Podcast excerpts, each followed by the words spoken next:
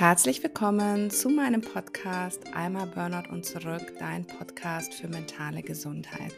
Ich bin Christina Hillesheim und mir wurde 2016 ein Burnout diagnostiziert und eine Angststörung und eine mittelschwere Depression. Und seitdem mache ich mich auf den Weg und beschäftige mich ja mit allem, was helfen kann, die mentale Gesundheit zu stärken, was aus Angst und Stress helfen kann. Und heute habe ich die wunderbare Julia Fremder in meinem Podcast zu Gast. Julia ist Illustratorin, Malerin und Kreativmentorin und sie hat bereits familiären Verlust, massive Ängste, ganz traumatische Krise und eine große Herz-OP überwunden. Und sie teilt hier in diesem Interview mit, was ihr aus dieser schwierigen Zeit geholfen hat. Ich freue mich unglaublich, dass sie da ist. Und ich hoffe, du kannst aus diesem Interview ganz viel für dich mitnehmen.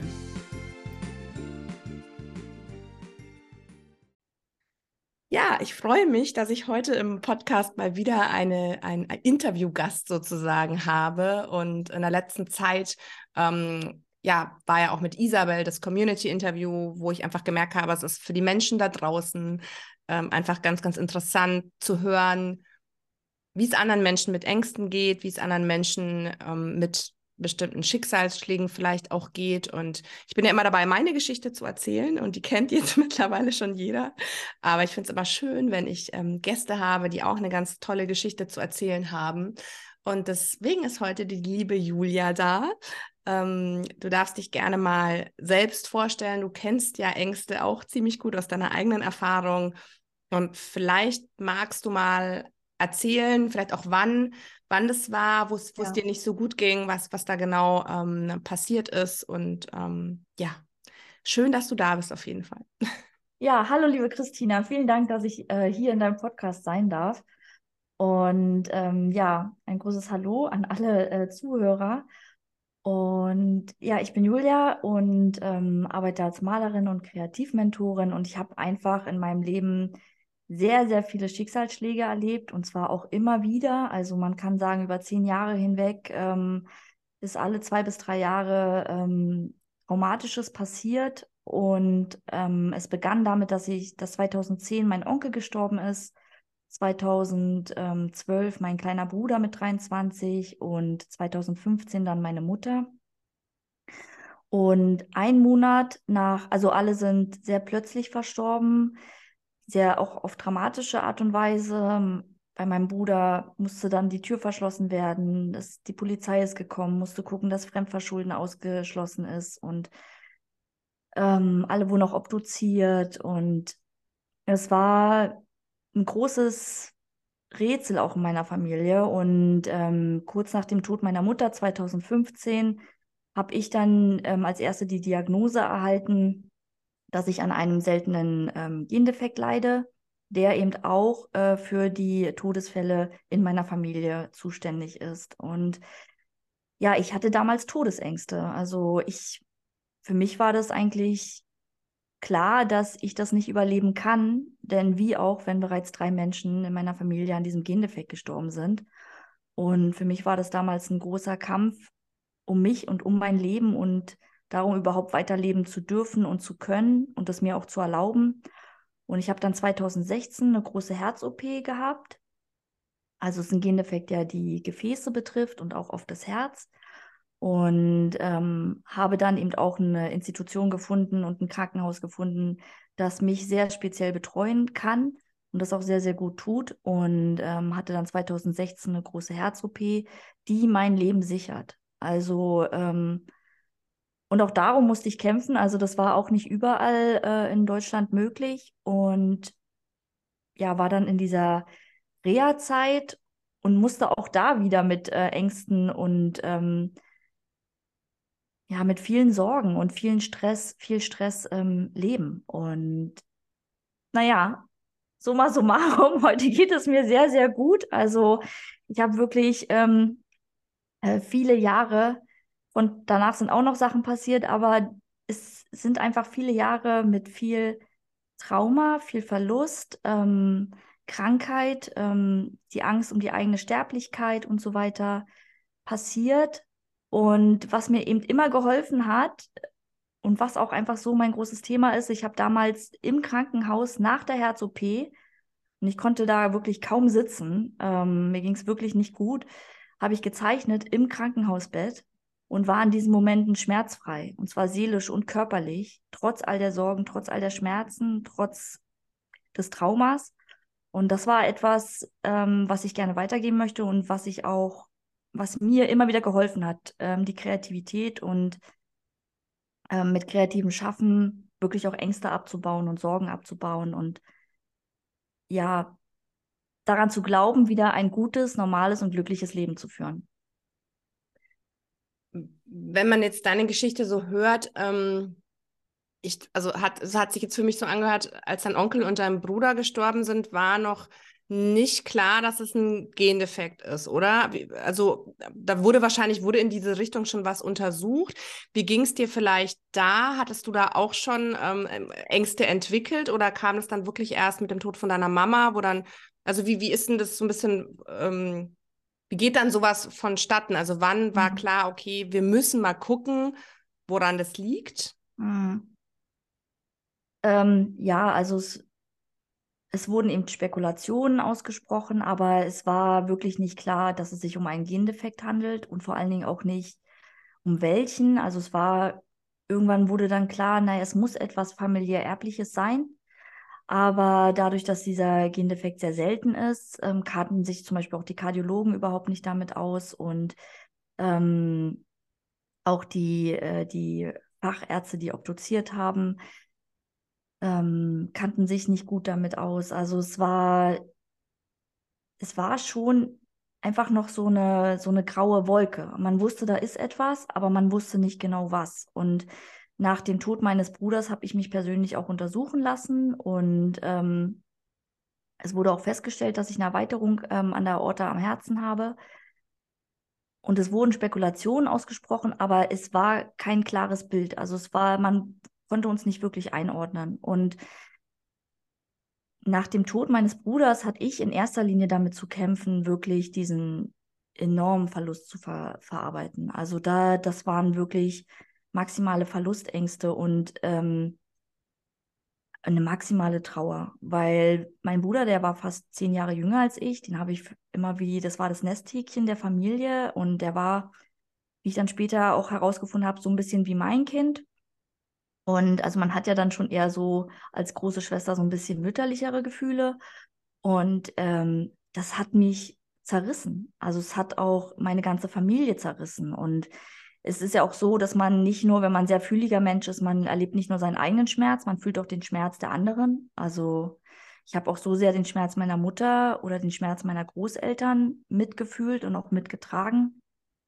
Und nach dem Tod meines Bruders äh, der wie gesagt erst 23 war ähm, und von heute auf morgen völlig plötzlich, das war wie ein Erdbeben, wie ein Riss, der durch die ganze Familie ging. Und auch nach dem Tod meines Onkels, der auch erst 53, 54 war.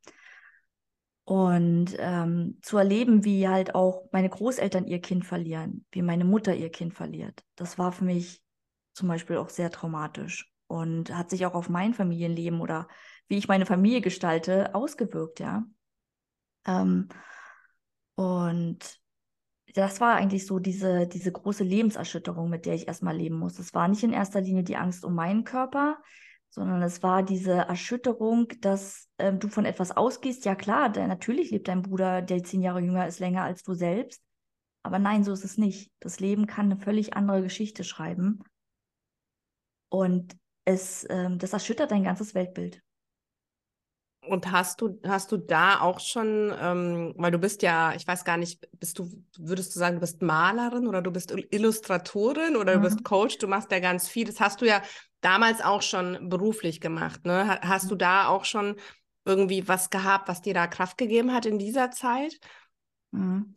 Also ich habe damals noch nicht als Mentorin gearbeitet, ähm, aber ich habe immer kreativ gearbeitet. Das war für mich als Kind schon klar, dass ich später in eine kreative Richtung gehen werde. Ich wollte schon mit sieben Jahren Illustratorin werden, habe dann später auch Kommunikationsdesign an der Hochschule für Kunst und Design studiert, auch ähm, sehr gut abgeschlossen, habe auch Stipendium in New York bekommen und so weiter, habe dann auch ähm, wirklich klassisch im Bereich ähm, Grafik, äh, Design und Illustration auch als freiberuflich gearbeitet und bin dann aber eigentlich mehr und mehr sozusagen in den Jahren auch in den Bereich Malerei und auch in den Bereich Mentoring gegangen, ähm, der auch schon Teil meines Studiums war.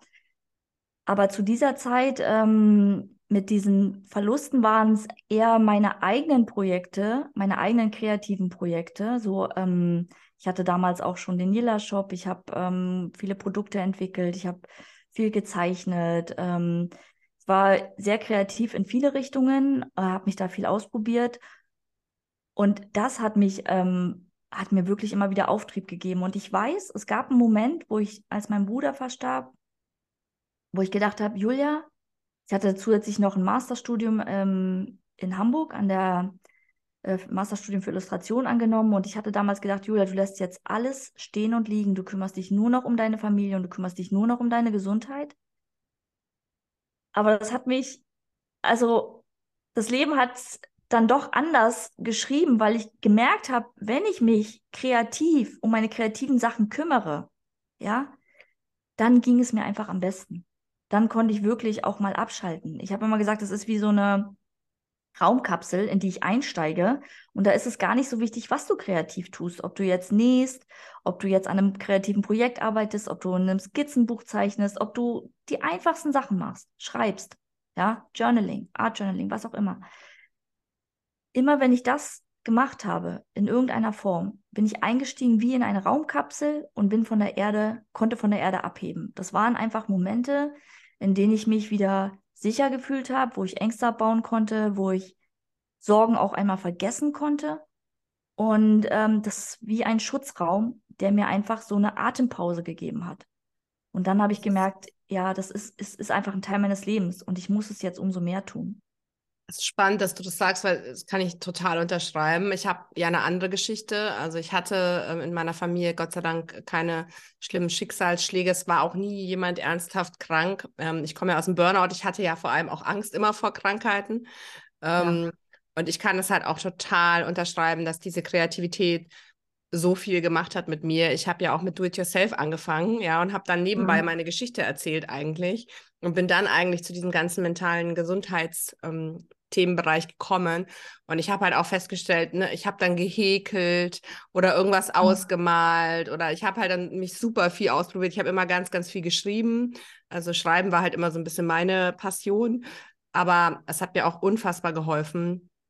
Was ich halt auch so schön finde, ähm, dass es halt auch hilft, wenn du wirklich mit einer Krankheit konfrontiert wirst. Weil bei mir ist es natürlich immer so, ich habe ganz, ganz viele, die jetzt auf dem Podcast hören, die Angst vor Krankheiten haben, ohne Grund in Anführungsstrichen. Das soll ich, ich möchte es jetzt auch gar nicht runterspielen, weil ich selber weiß, wie schlimm das ist. Das ist natürlich auch teilweise erlernt, ja. Mhm. Ich habe es jetzt auch letztens im Workshop gesagt, mein Vater, immer wenn der irgendwie ein Wehwehchen hatte, ist der auf unseren Küchen, äh, auf unseren Wohnzimmerschrank so eine kleine Erhöhung gestiegen, hat das Gesundheitslexikon runtergeholt ja. und hat erstmal nachgeschlagen, was er haben könnte. Damals mhm. war halt mit Internet, ich bin 41, ähm, gab es halt nicht. Ne? Ich habe, mhm. und das, so habe ich es dann auch gemacht als kleines Kind. Und mhm. so habe ich mir halt diese Krankheitsangst auch angeeignet. Mhm. Und ich kriege aber ganz, ganz viele Nachrichten und deswegen freue ich mich auch so, dass du da noch ein bisschen was zu erzählen kannst, die halt wirklich sagen, ja, aber was mache ich denn?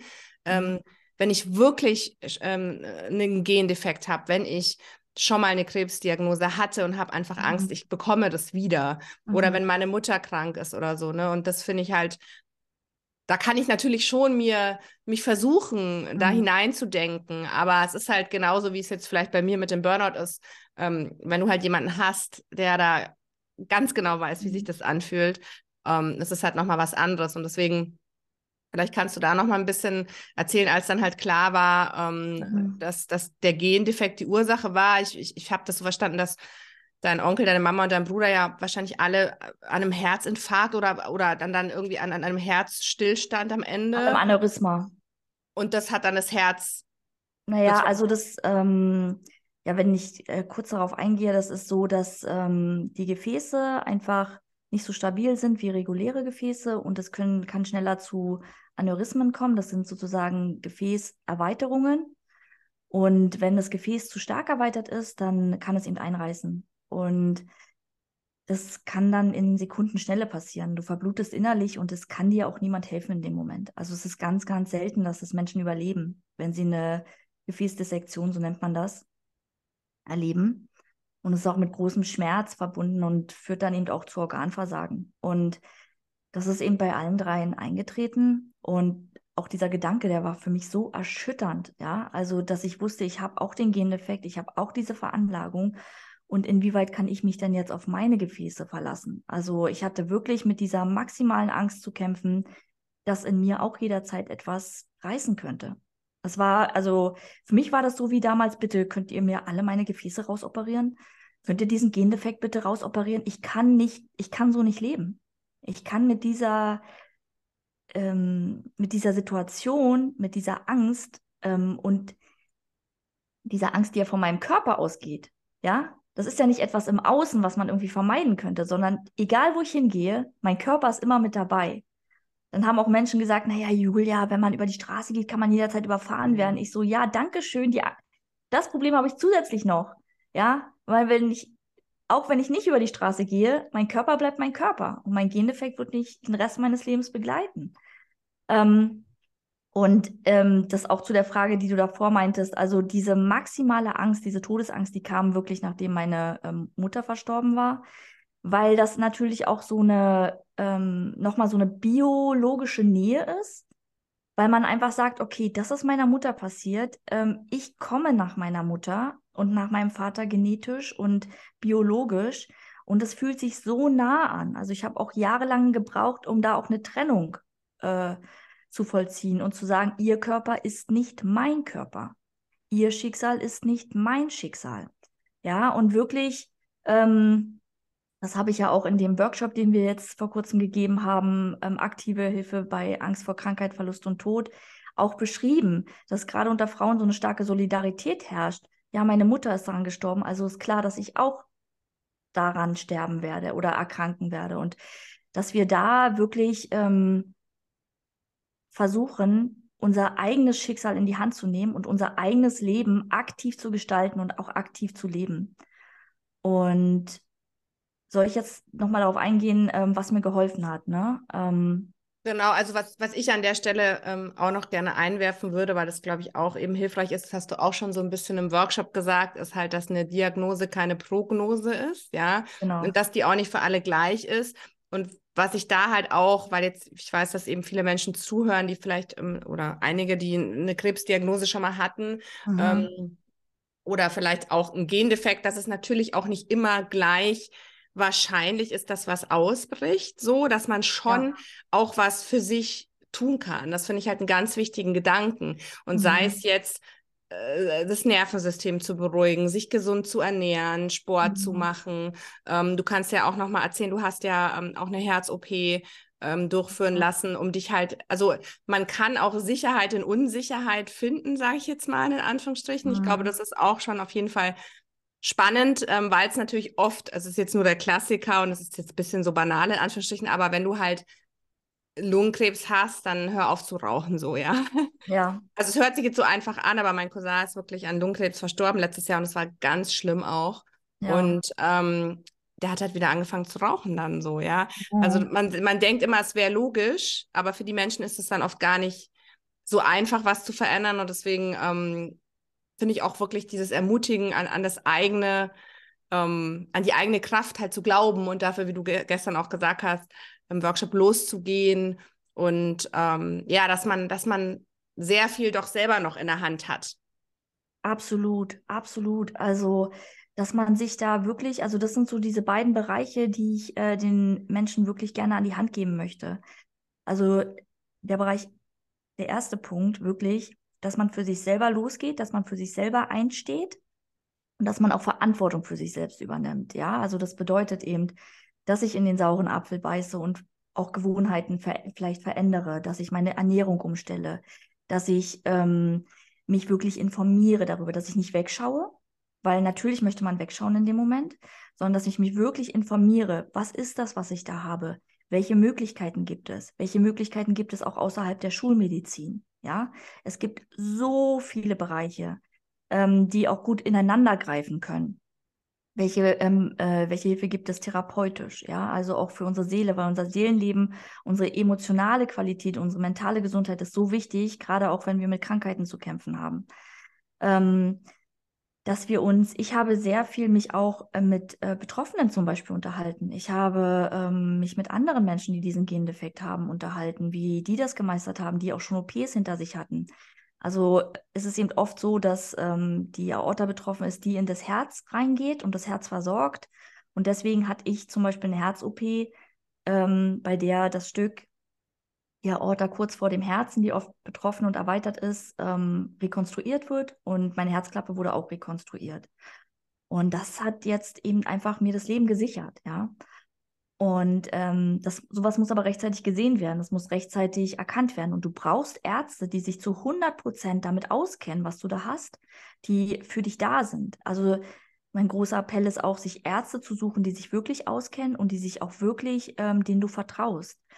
Und ähm, dann auch vielleicht zu gucken, ja, wenn es die nicht in München gibt, dann gibt es die vielleicht in Berlin oder dann gibt es die vielleicht in der Schweiz. Und ähm, ich weiß, dass es auch ein finanzielles Thema ist, aber zu gucken, wie kann ich das Maximale für mich rausholen, um wirklich alle Möglichkeiten auszuloten, die für mich an diesem Punkt gesundheitlich wichtig sind. Ja, ob das eben diese direkten Fakten sind, ich mache eine Herz-OP, ich kämpfe dafür, weil ich komme eigentlich aus Berlin und in Berlin wurde mir keine Herz-OP angeboten. Die haben gesagt, na, wir gucken mal, was so passiert.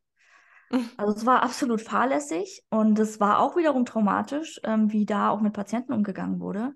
Und ich bin jetzt hier in Hamburg in einer sehr, sehr guten ähm, Einrichtung und Institution, der ich vertraue, die mich kennen und die mich sehr, sehr, sehr gut und sehr genau auch äh, behandeln und untersuchen. Und, ja, da ähm, möchte ich auch noch Mal ja. kurz dazwischen, äh, weil das, glaube ich, echt ein super guter Hinweis ist und weil ich auch weiß, dass ähm, viele Menschen zuhören, die auch Therapeuten haben, mit denen sie unglücklich sind und so, ne? Also auch mhm. wirklich, wenn du dich nicht wohlfühlst, wenn du dich nicht gut aufgehoben fühlst, dann sag nicht, gib nicht die Hoffnung auf, so wie jetzt auch bei deinem, deinem Beispiel, okay, dann mache ich es halt nicht oder okay, dann warte ich halt, was noch so passiert. Ja. Ähm, äh, ist auch bei der Therapie so, sondern dann gucke ich nochmal, weil wenn wirklich auch bei einer Therapie, ich so lange Therapie mache und mir das nicht hilft, dann äh, stimmt irgendwas nicht. Ja. Und ich glaube, das ist total wichtig. Und ähm, was ich vielleicht auch noch gerne so weitergeben möchte an der Stelle, um auch so Hoffnung zu machen, selbst wenn man eine schlimme Diagnose hat, ist es nicht das Ende der Welt. So, selbst genau. dann kannst du noch mega viel rausholen und, und verändern. Und das finde ich halt so schön, weil du das eben so erzählst, weil viele genau wie du natürlich sich denken, das ist jetzt das Ende. So. Absolut. Ja, man Und dass denkt, da noch so viel Raum eigentlich nach oben ist, ist ja. einfach. Genau, also das möchte ich auch nochmal sagen. In diesem Moment, wo man eine Diagnose bekommt, und eine Diagnose ist keine Prognose, auch wenn die Ärzte gerne oft so tun, als wüssten sie das, sie wissen das nicht, weil sie kennen deinen Körper nicht. Und du kennst zu dieser Zeit deinen Körper auch noch nicht in all den Möglichkeiten, zu denen er fähig ist. Dein Körper ist ein Wunderwerk der ist, kann viel krassere Sachen machen, als du denkst. Also meine hat mich auch, mein Herz hat mich durch alles hindurchgetragen. Und ich dachte wirklich teilweise Monate lang, jahrelang, ich fall um, ich schaffe das nicht, ich fall um, ich, ich, das klappt nicht. Und mein Herz hat gepumpt und hat mich getragen durch alles hinweg. Und dein Körper kann so viel mehr, als du das glaubst und als du auch meistens zu diesem Zeitpunkt weißt. Weil so eine Krise ist natürlich auch so ein Notzustand, wo wir uns erstmal auch anfangen, mehr um unseren Körper und unsere Lebensweise und so ähm, zu kümmern und uns auch damit auseinanderzusetzen. Und meine Ärztin meinte damals zu mir, ähm, Frau Fremder, ähm, die Oberärztin hier am UKE, ähm, ihre Seele ist wie ein Muskel ähm, und sie wird lernen, damit zu leben. Und sie haben so viel mehr Möglichkeiten, gerade weil das jetzt erkannt ist und gerade weil sie wissen, was sie haben und gerade weil sie jetzt aktiv etwas dafür tun können. Und auf sie wartet nicht das gleiche Schicksal. Mega ja. schön. Und, Vor allem, dass jemand ja. auch mal so, sage ich ja, das macht so einen Unterschied, ähm, was man für Leute hat um in seinem Umfeld, die einen unterstützen. Es macht einfach so einen krassen Unterschied. Genau. Und wenn du dich nicht unterstützt fühlst, such dir Menschen, die dich unterstützen. Such dir Menschen, die schon etwas ähm, hinter sich haben. Such dir Betroffene, die vielleicht an einem Punkt stehen, wo du gerne hin möchtest die schon vieles erlebt haben und die sagen, hey, es ist trotzdem gut gegangen. Weißt du, und heute lebe ich. Ich sitze hier. Wir essen in diesem Restaurant. Mir geht's gut.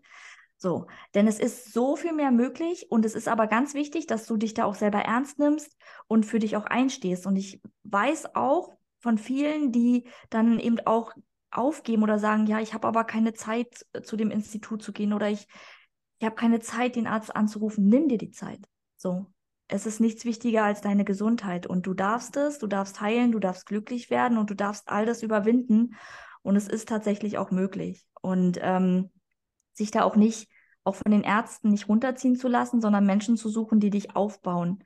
Ich habe auch, ich habe einen ganzen Stab an Ärzten und ich habe einen ganzen Stab an Freunden, die auch für mich da sind, ja. Und die mich da auch durch diese Zeit hindurchgetragen haben. Und für die ich dann auch wiederum da bin. Genau was ich immer so ganz schön finde, wenn jetzt Menschen zuhören, die so ein bisschen, also ich bin auch immer so ein Mensch, ich will immer was Konkretes haben. Ja. wenn es jetzt so konkrete Tipps geben würde, weil wir werden ja später auch nochmal über deinen Workshop dann sprechen, mhm. über den, den, der jetzt demnächst noch kommt, wo es ja auch ein bisschen so darum geht, allgemein äh, das mhm. Nervensystem runterzufahren, allgemein ruhiger zu werden. Und es gibt ja immer so zwei Bereiche, sag ich mal, der eine Bereich ist halt akute Angst. Ne? Was kann man, ja. vielleicht hast du da einen Tipp, was kann man in einer akuten Angstsituation mhm. tun? Ne? Vielleicht auch ähm, Vagusnervrichtung oder so, ob du da vielleicht irgendeine mhm. kleine Übung oder einen kleinen Gedankenanstoß hast, was dir da geholfen hat. Mhm. Und dann vielleicht ein Tipp so, wo du sagst, ähm, ja, langfristig irgendeine Routine, irgendwas, mhm. wo man halt einfach sich langfristig, ich erkläre das immer so gerne mit zwei so Gefäßen, die mit Wasser gefüllt sind. Ja, wenn mhm. ein Gefäß ganz wenig mit Wasser gefüllt ist und eins bis oben, mhm. wenn bei dem oberen Glas eine außergewöhnliche Belastung kommt, läuft es halt über. Ja. Ein Glas, was halt mit super wenig Wasser gefüllt ist, ja, wenn du dein Nervensystem quasi immer unten hast, mhm. kannst du noch ziemlich viel Wasser reinschütten, bevor ja. es halt überläuft. Ja. Und so ist halt auch meine Erfahrung, hast du auch vorhin ein bisschen erzählt mit deiner Katze, ne, als die gestorben ist, wo dein Nervensystem, wo dein Glas quasi schon bis oben hin voll war. Ja. Und genau. so war es halt bei meinem Burnout äh, damals auch. Also ich war schon so auf Anschlag. Ja. Und ähm, dann sind damals auch noch ein paar Sachen äh, passiert und dann war es aus. Also ich finde immer, diese zwei Sachen sind wichtig. Ähm, mhm. was, was hast du in so ganz akuten Angstsituationen gemacht? Mhm. Also in ganz akuten Angstsituationen ähm, würde ich jetzt auch nochmal unterscheiden zwischen wirklich massive Ängste und auch einer Panikattacke. Mhm. Das ist für mich auch nochmal ein Unterschied. Bei einer Panikattacke habe ich wirklich ähm, versucht, ähm, sofort Leute auch zu anzurufen, die mir helfen können, zum Beispiel, die mich beruhigen. Ähm, kaltes Glas Wasser trinken, also diese ganzen Skills auch. Ähm, etwas riechen, was ganz stark nach Pfefferminze riecht oder irgendwas Scharfes zu essen. Also ich habe da den Vagusnerv auch immer aktiv beruhigt, indem ich ähm, was Kaltes getrunken habe oder mir was Kaltes in den Nacken gelegt habe. Es ist so, dass der Vagusnerv sehr stark auf Kälte reagiert. Das weiß man auch erst seit kurzem. Und ähm, das heißt, du kannst wirklich dein Gesicht ähm, unter kaltes Wasser halten und deinen Nacken äh, richtig massiv kalt kühlen. Ähm, das hilft was kaltes Trinken. Das ist so krass. Ich wusste das damals nicht. Also ich hatte ja auch schon alles durch. Und mhm. Panikattacken hatte ich tatsächlich mit 20. Mhm. Und es ist noch weit äh, her gewesen, dass ich mich überhaupt mit diesem ganzen Thema beschäftigt habe. Und ich weiß noch, es war Winter. Mhm. Und ich bin draußen gelaufen und ich hatte wirklich Todesangst. Und dann bin ich wirklich zum Schnee. Mhm. Es war intuitiv. Ich ja. fand das so spannend und habe ja. mir dann den Schnee so an hier hingehalten ja. und ins Gesicht und so. Ich habe von Vagusnerv ja. damals noch nie was gehört und auch, also das war dann intuitiv damals echt das, was ich gemacht habe. Das ist total ja. krass. Ja, da sieht man auch, dass ganz viel Wissen auch in uns ist, wenn wir unserer Intuition vertrauen. Ja, das ist kein Hokuspokus. Auch da gibt es immer mehr Studien dazu, auch wie intuitiv unser Herz ist. Ja, das Herz hat auch seine eigenen Nervenzellen. Also da kommt immer mehr, auch wissenschaftlich wird da heran, ähm, herausgebracht. Und äh, ja, Kälte ist da wirklich äh, sehr, sehr hilfreich, ähm, eben auch an den Handgelenken und an den äh, im Halsbereich, im Nackenbereich. Und was kaltes Trinken habe ich dann später auch gemacht. Atmung hilft extrem, also wirklich beruhigende Atemübungen zu machen. Da konnte ich später dann auch wirklich oft auch Panikattacken überhaupt ähm, gar nicht erst entstehen lassen. Mhm. Ich habe gemerkt, okay, es fängt an, dieses Kribbeln, diese Unruhe, dieses jetzt geht's los. So. Und es ist ja wie so ein, wie, als ob, Welle. Ob, wie eine Welle, ja wie ein Sturm, der aufzieht. Und ähm, umso mehr Körperbewusstsein und umso mehr Vertrauen du irgendwann auch wieder gewinnst, auch Vertrauen in der Krise, umso mehr kannst du dich dann wieder ähm, besser regulieren und auch etwas, was schon, wo du merkst, es kommt jetzt, dem vorbeugen. Und da hat mir immer ganz viel geholfen im Trinken oder auch mit der Atmung. Also mit der Atmung, ich saß da mitten am Mittagstisch in der Familie und ich merkte so, oh Gott, jetzt geht's los. Und dann fing ich an, einfach zu atmen, dreimal ein und sechsmal ausatmen. Und nachdem ich das das dritte Mal gemacht habe, habe ich schon gemerkt, okay, jetzt springt der Parasympathikus an und eine Beruhigung tritt ein. Und das ist ja auch alles neurologisch nachgewiesen. Ja, früher dachte ich auch, ja, Atmung, klar. So. Und irgendwann automatisiert sich das auch, weil ich erzähle das natürlich auch immer wieder, dass ich halt diese Ängste einfach nicht mehr habe und sowas die Leute ja. immer so schwer glauben können. Aber ja. was, was, mir halt total auffällt, zum Beispiel auch nachts, also was ich halt, ich schlafe jetzt in der Schwangerschaft nicht so besonders gut und ich wache oft nachts auf und dann fange ich halt auch an, so ein bisschen nachzudenken, oh, mhm. wann geht's wohl los, wie wird es mit dem mhm. Kind und so. Aber ich kriege eigentlich gar keine Angst mehr, weil ich wirklich das so krass konditioniert habe, mhm. dass ich immer, wenn ich halt nachts aufwache oder wenn ich halt dann denke, ich will mich wieder beruhigen, einschlafen, atme ich total tief in den Bauch. Ja. Also eigentlich gleichzeitig zu diesen Gedanken. Und, und, und, und ich manchmal ja. denke ich selber, boah, krass, du denkst einfach nur, und da kann ich das auch echt reflektieren, du denkst jetzt einfach nur drüber nach und hast aber mhm. keine Angst. Ja. Und ja. das ist halt das, ne? Du kannst es einfach umlernen. Und mhm. klar, wenn du jetzt deine erste Panikattacke, bei mir hat es auch zwei Jahre, glaube ich, gedauert, mhm. bis ich die los war oder noch länger. Oder es kam dann mhm. immer mal wieder so ein bisschen mhm. abgeflacht und sowas. Also das ist nicht was, was du von heute auf morgen dir nee. drauf schaffen kannst. Aber es ist halt möglich, das umzulernen mit, mit solchen Sachen, wo du auch erzählst. Ne? Absolut. Und da spielt das Nervensystem halt eine große Rolle. Also wenn wir jetzt unterscheiden zwischen eben ähm, Tipps für die Akuthilfe, ist eben das, was ich jetzt gerade gesagt habe, bei Panikattacken, dann etwas, wo ich zum Beispiel nach dem Tod meiner Mutter, nach der Diagnose, ähm, da habe ich ja auch gearbeitet und ich habe dann gemerkt auf Arbeit, diese Angst wird jetzt gerade so groß, ähm, ich bin dann rausgegangen, habe einen Spaziergang gemacht und habe dann eben sehr viel ähm, mit Affirmationen gearbeitet und ich hatte immer Notfallzettel dabei. Also das war auch etwas, ähm, was ich ja auch äh, den Menschen in unserem Workshop an die Hand gegeben habe. Da habe ich ja auch sechs äh, Notfalltipps äh, gegeben und da ist eben zum Beispiel auch eine Mutmachliste dabei, dass du einen Notfallzettel hast, äh, in den du in, in dem Moment aufklappen kannst. Und es ist egal, ob du dann irgendwie am Arbeitsplatz bist, auf der Toilette sitzt oder gerade im Zug sitzt ähm, du holst dir diesen Notfallzettel raus und liest dir diese Argumente durch, die eben gegen diese Angst sprechen. Und das muss jeder persönlich äh, für sich herausfinden. Bei mir war das, ähm, meine Freunde sind immer für mich da, ich kann jeden jederzeit anrufen, meine, ich habe tolle Ärzte an der Hand und so weiter, ja. Also, und das, das war zum Beispiel etwas, was mir dann erstmal geholfen hat, wieder so ein bisschen, diese Angst ist ja, geht ja von der Amygdala aus und die ist exorbitant. Und äh, wir dürfen versuchen, äh, diese Amygdala dann so ein bisschen zu beruhigen und unser Nervensystem zu beruhigen und zu sagen, hey, das ist jetzt, ich weiß, die Situation ist scheiße, aber das ist jetzt trotzdem noch ein Ticken zu doll, was du machst. So. Ja, und das so ein bisschen zu versachlichen. Und ich weiß aber auch, dass die Amygdala natürlich für Sachargumente nur bedingt äh, äh, äh empfänglich ist. Und da helfen zum Beispiel auch ganz stark Visualisierungen und Affirmationen. Also ich habe damals eben mit Affirmationen angefangen. Ich kannte das gar nicht. Ähm, mir hatte eine Bekannte diese Tipps gegeben, hat mir auch einen Zettel gemacht. Julia sagte jeden Tag auf, ähm, ich habe ein Recht auf ein gesundes, glückliches und äh, freies Leben und solche Sachen. Und ich habe mir das durchgelesen, habe gedacht, das ist alles Bullshit, weil all das werde ich nie wieder erreichen. Ich werde nicht gesund sein, ich werde nicht glücklich sein und ich werde auch niemals frei sein. Wie denn auch?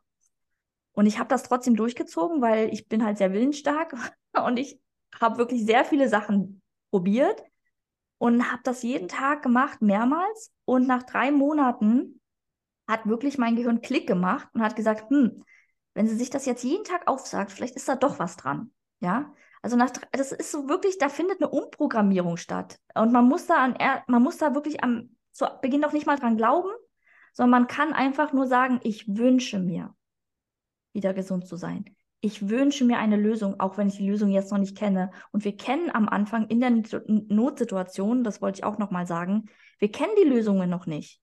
Deswegen sind wir auch überfordert, aber es wird Lösungen geben, wenn du für dich losgehst und wenn du auch mal Dinge ausprobierst, die du vorher vielleicht noch nicht gekannt hattest und ähm, die du vielleicht vorher auch noch gar nicht erfahren konntest. Und nach drei Monaten, das kann bei manchen auch schon nach drei Wochen sein, bei mir war das nach drei Monaten, weil ich in einer maximalen Notsituation gewesen bin, hat mein Gehirn gesagt, ja, vielleicht, vielleicht ja doch. Vielleicht ja doch. Und dann ging das halt wirklich los, dass ich angefangen habe, wieder Hoffnung zu schöpfen und ähm, dass meine Zuversicht so Stückchen für Stückchen wieder gewachsen ist. Genau. Ja, mega, mega spannend. Kann ich auch alles so unterschreiben. Ist auch ganz viel, was ich gemacht habe.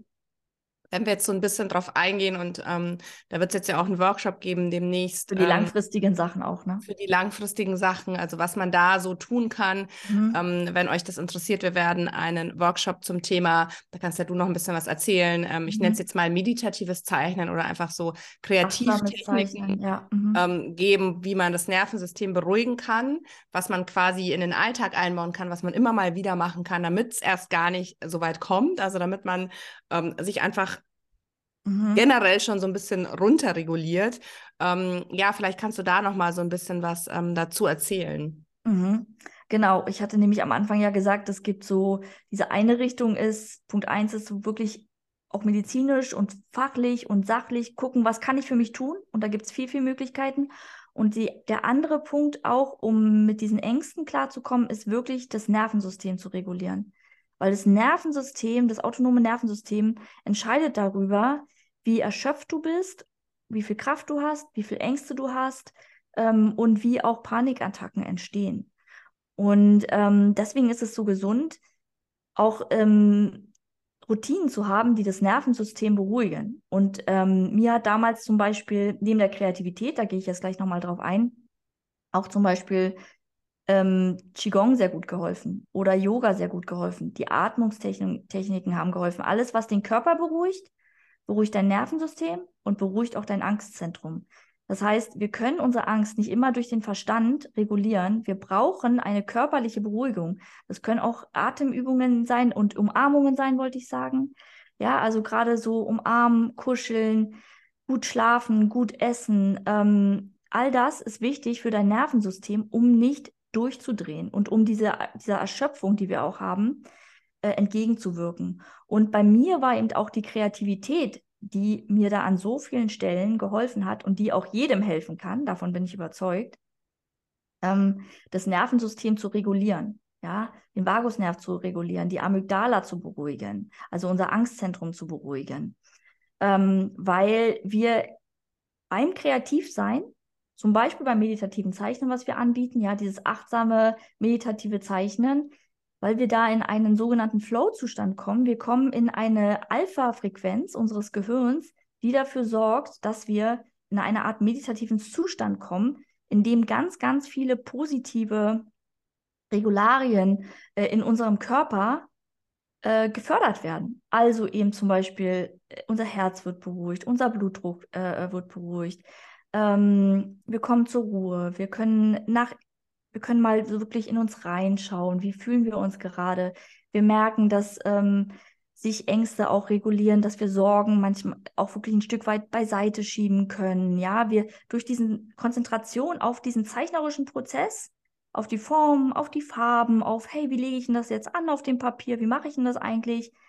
Dadurch schalten wir in einer gewissen Art und Weise Ängste und Sorgen und Stress und auch dieses, diese Zwangsgedanken, die wir dann auch teilweise haben, diese immer wiederkehrenden Stress- und Angstgedanken, können wir dadurch auch ein Stück weit runterregulieren.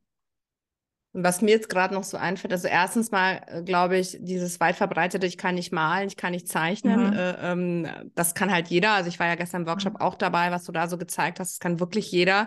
Was ich jetzt auch gerade so einen Gedanken hatte, weil ich ja so viele Leute auch immer habe, die zuhören oder die mir schreiben, sie haben Flugangst, sie mhm. haben Angst, ähm, im Zug zu sitzen, so an Orten, wo sie nicht raus können. Und es wäre eigentlich mega cool, ähm, mhm. ähm, dann auch zu malen. So, dann sowas zu machen. Also wenn du natürlich nicht selber am Steuer sitzt. Ähm, aber oft ist es ja so dieses, ich kann nicht raus oder ich sitze beim ja. Arzt. Ähm, ja. im Wartezimmer oder so, ist mir gerade eingefallen, werde ich auf ja. jeden Fall auch nochmal sagen, ja. ja. Also wenn ihr äh, sowas habt, ähm, schaut euch super gerne den Workshop an. Ich verlinke den auch mal in den Show Notes, also in der Beschreibung von der Podcast-Folge. Ähm, weil da ist es ja oft so, da, da steigert sich die Angst so, ne? Das ist ja meistens mhm. gar nicht so, du, du gehst ins Flugzeug oder ins Wartezimmer oder in, in eine Bahn oder ähm, und äh, hast sofort diese ganz hohe Angst äh, bis zum Anschlag, sondern meistens steigert sich das ja dann so. Und da ist es, glaube ich, echt ähm, mega hilfreich, so ein meditatives Zeichnen anzuwenden an so einem Ort. Ich, das ist jetzt, glaube ich, nicht für eine Panikattacke so, mhm aber für so, für einfach, ähm, um generell sich runter zu regulieren oder wenn man einfach in Situationen ist, wo man das Gefühl hat, man verfällt, Genau, in so eine ungute Situation hinein oder so. Das ist mir jetzt gerade so gekommen, weil ich auch mit Flugangst sehr viel mache oder mit eben dieses Angst, ich kann da nicht raus. Mhm. Ähm, das ist, glaube ich, echt auch ein mega schöner Tipp, noch zusätzlich zum Atmen oder so. Ne? Also mir hat immer das geholfen, wenn ich mich noch zusätzlich auf was konzentriert habe, was ich mit den Händen mache. Ob das jetzt Klopfen ist, ja, mhm. irgendwie, oder Malen ist ja auch sowas, ne? Da bist du einfach noch zusätzlich fokussiert. Und das finde ich eigentlich ähm, total spannend. Genau, also absolut richtig, weil gerade auch diese Arbeit mit den Händen ähm, sorgt eben dafür, dass wir eine andere Form von Kon Konzentration brauchen, einfach. Und äh, ich hatte damals mein Skizzenbuch und es ist ja egal, ob du jetzt drei Blätter hast oder ob du dir ein Malbuch für Erwachsene, Achtsamkeitsmalbuch für Erwachsene holst, ähm, ein Skizzenbuch. Ich hatte damals mein Skizzenbuch überall mit dabei. Ich habe, wie gesagt, im Krankenhausbett gezeichnet, ich habe in der Reha im Bett gezeichnet, ich habe im Restaurant gezeichnet, wenn ich gemerkt habe, dass äh, stressig wird. Es gab auch oft einfach in Situationen, wo ich dann zu meinem Mann gesagt habe, du, ich muss jetzt noch eine halbe Stunde zeichnen. War schön, ich, ja. Ja, damit ich runterkomme. Wie Meditation eigentlich, ne? Es weil ich sage, Meditation, ja. ja. Aber aktiv, das ist das Tolle daran, weil viele können zum Beispiel, wenn wir jetzt besonders gestresst sind und besonders viel Angst haben, dann fällt es ja besonders schwer, auch in die Ruhe zu gehen. Und ähm, die Kreativität, deswegen haben viele auch Probleme zum Beispiel mit der, mit der Meditation. Aber die Kreativität ist ja eine aktive Entspannungsform. Ja, das so heißt, eine Brücke eigentlich fast. Ne, eine dazu. Brücke, ja. Du musst ja etwas tun und du kannst ja auch mit massiv umschrammeln. Du musst ja nicht irgendwie nur kleine liebliche Blüten zeichnen. Du kannst ja auch wirklich mit einem richtig, auch mit Farbe loslegen oder mit einem Stift los äh, ähm, auf dem Papier rumschrammeln. Du kannst richtig in die Vollen gehen. Und ähm, dadurch ähm, dass du aktiv etwas machst und aktiv in die Beruhigung kommst, ist es auch für jeden viel leichter auch möglich.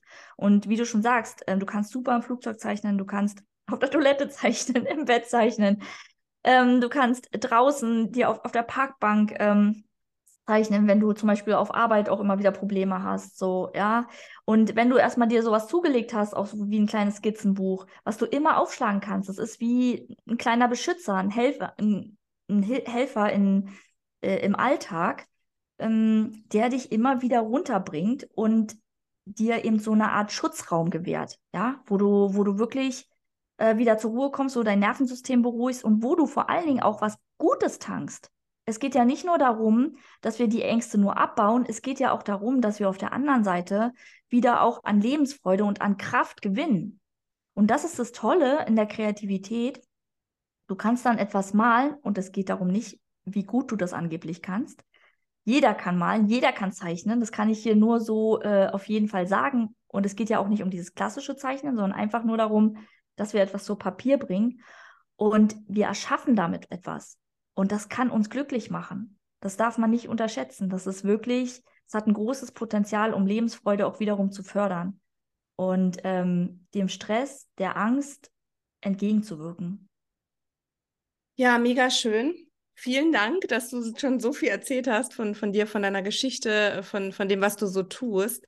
Ähm, wenn ihr, wie gesagt, Lust habt, in den Workshop zu kommen, schaut euch das total gerne mal an. Ich werde die Julia ähm, auch auf, auf Instagram hier verlinken. Dann könnt ihr auch mal schauen, was die Julia sonst noch so macht. Ähm, wir freuen uns auf jeden Fall, wenn ihr da noch ähm, dabei seid.